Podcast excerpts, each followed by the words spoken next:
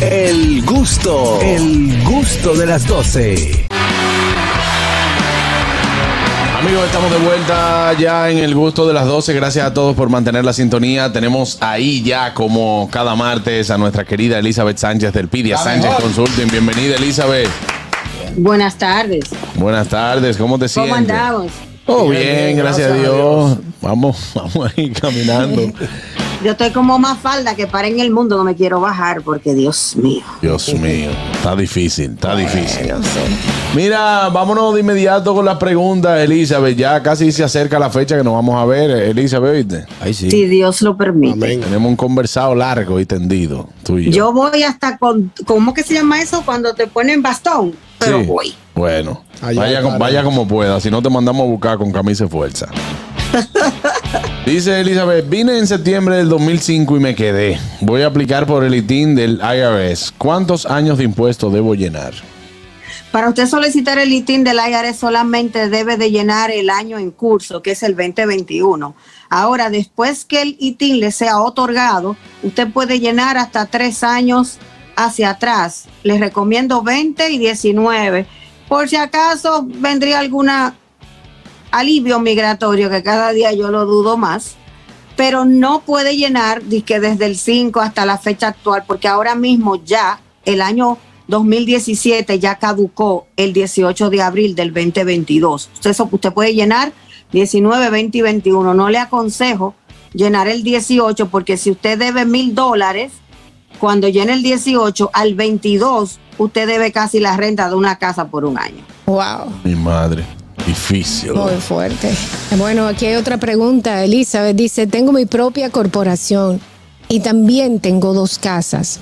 ¿Puedo poner esas casas bajo el nombre de la corporación que ya tengo o debo hacer una diferencia?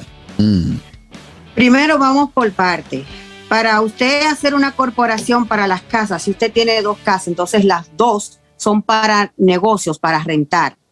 Si usted no vive en ninguna de las dos, debería ser una corporación completamente diferente a la corporación de su negocio, porque ese sería otro negocio adyacente al que usted tiene, del que usted vive las 52 semanas del año.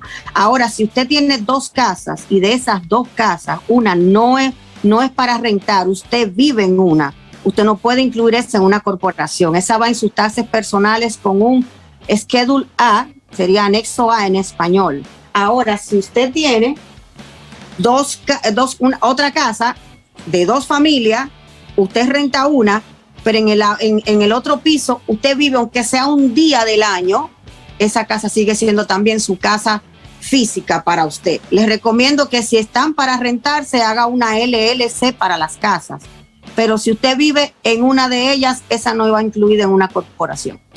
Bueno, ahí está. Tenemos eh, llamada, Elizabeth. Buenas. Buenas tardes. Sí, buenas, mi Sánchez, su panita de voz. Una pregunta. Que par gente ya me tiene el oído caliente. Yo le comenté que iba a dejar el trabajo por la espalda, que fue causa del trabajo. Yo tuve que darle un pelliquito a, la compañía. ¿Tú vas a dejar tu trabajo por una, por una fractura en la espalda? Sí, me está ya sé, ya me, di cuenta que es culpa del trabajo, porque yo manejo mucho y después tengo que hacer el trabajo. Y después volví a manejar y volví a hacer el trabajo. Yo cambio cristales de los vehículos y eso. Pero mucha gente me dijo que si fue durante el trabajo yo puedo darle un pelliquito. Si fue durante el trabajo, claro que sí, tú tienes derecho a irte a Workers' Compensation, en lo que se averigua el caso y te tienen que pagar el tiempo que tú estés deshabilitado no un pellizco en, cuestión de demanda, porque eso es diferente. Demanda es que tú dentro del trabajo, poniendo uno de los cristales, por un fallo de alguna de las maquinarias, te haya pasado un accidente. Ahí no sería un pellizco, no, sería agarrarle el pie entero a la compañía. Pero mientras tanto, si es dolores físico por el esfuerzo que haces, pero esfuerzo porque es normal, lo correcto es irte al seguro de compensación de empleados en lo que te recuperas o en lo que decides si te vas a deshabilitar por esa condición que te ha afectado. Y ya yo di las dos semanas, no importa yo haga el papeleo después de las dos semanas. No, no importa, porque si el médico certifica, no, si el médico certifica que tu dolor es debido a, esa situación de trabajo, no importa que tú le hayas dado la carta hace un mes atrás. Ok, ah, bueno, pues está bien, gracias. Ahí está. Tenemos otra pregunta, Elizabeth. Dice, tengo una visa de turista, B1, B2. Con la B1 puedo ir a Estados Unidos como invitada a una conferencia y participar como paneles. La visa B1, cuando usted tiene visa B1, B2, la diferencia es que cuando usted entre aquí, que te van a preguntar a qué usted viene, usted siempre dice, ah, yo vengo de paseo. Inmediatamente usted venga de paseo, tú estás viniendo solamente a turistear, a tirarte fotos eh, donde tú quieras, a ir a comer al restaurante, etcétera, etcétera. Pero si usted tiene una visa B1 y usted es, vienes a una convención, vienes a una presentación, eso, es- eso está dentro de la visa B1. Tú puedes hasta hacer negocios, eh, reuniones de negocio. Tú puedes hasta hacer entrevistas para hacer un staff aquí de una compañía que tú quieras hacer. Tú puedes comprar un negocio aquí con una visa, B, con una visa B1 si quieres. Atender a conferencias, dar conferencias. Todo eso te es permitido con una visa B1. Puedes hacer consultoría para negocios. Puedes hacer eh, eh, conferencias educacionales, profesionales, en fechas específicas. Incluso tú puedes venir hoy lunes a una conferencia y le dices al oficial, yo tengo una conferencia el miércoles, irte el jueves y venir la próxima semana a otra conferencia. Eso te permite la visa B1. Es bastante amplia y, y bastante buena. Claro, que hay gente que nada más sabe si B1, B2 y no sabe lo- los, quizá el, el uso que debe darle, que puede darle. Tú puedes comprar un negocio aquí con una visa B1. Tú puedes poner un restaurante con una visa B1. Ah, pero Mira, muy bien. Ya tú lo Bien. sabes. Sí, lo que no tengo es. Y el efectivo para comprar. Lo buscamos, lo buscamos. Lo que no tengo es el F, el F1. Sí, porque después que Juan Carlos ganó, F2. ganó el Masterchef, todo el mundo dice, no, pues tú tienes que poner un restaurante, ya tú estás para restaurante. Todo el mundo sabe que yo quiero. No, la gente cuando te ve bien te dice, tú estás muy en buena, Sí, tú sí. puedes hacer cualquier cosa, Sí, qué bueno. pero busquen el cualquier cosa. Esa, la, la cualquier cosa es lo que no aparece. Ese es el problemita. Eh, Carraquillo, tú me dijiste que Tenía tenías una pregunta. pregunta. Eh, no, no, y esta mañana eh, Elizabeth Sánchez nos arrojó mucha luz. Es una experta en el área. Es una experta en el área. Eh, Elizabeth, eh, la visa, la I1 es la que, la que este periodista, la artística. La, la visa ahí. La I. La, La I I. es la de La period- I. la- esa es la que te permite entrar y trabajar en los Estados Unidos. Pero si alguien osa de solicitar esa visa sin ser profesional en el área, sin ser cantante, sin ser periodista, ¿qué No, el cantante no lleva la El cantante no le toca esa visa. Esa visa Es le diferente. toca a ustedes que trabajan en comunicación.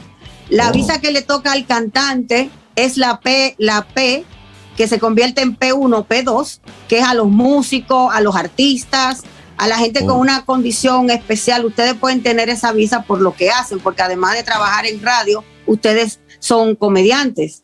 Claro. Eh, y, tienen, y, y tienen otro tipo de función dentro de la rama artística. También Claro. está la J1, que era muy buena, que pero ya esa casi, casi no la dan. Y uno que fue muy beneficiado con la J1 fue don Johnny Ventura, en paz descanse. Claro, por eso ya son talentos extraordinarios. Esos son talentos extraordinarios, pero la visa ahí Y la O no también. es ni siquiera para venir a hacer espectáculos aquí. Claro, y la, y la O también.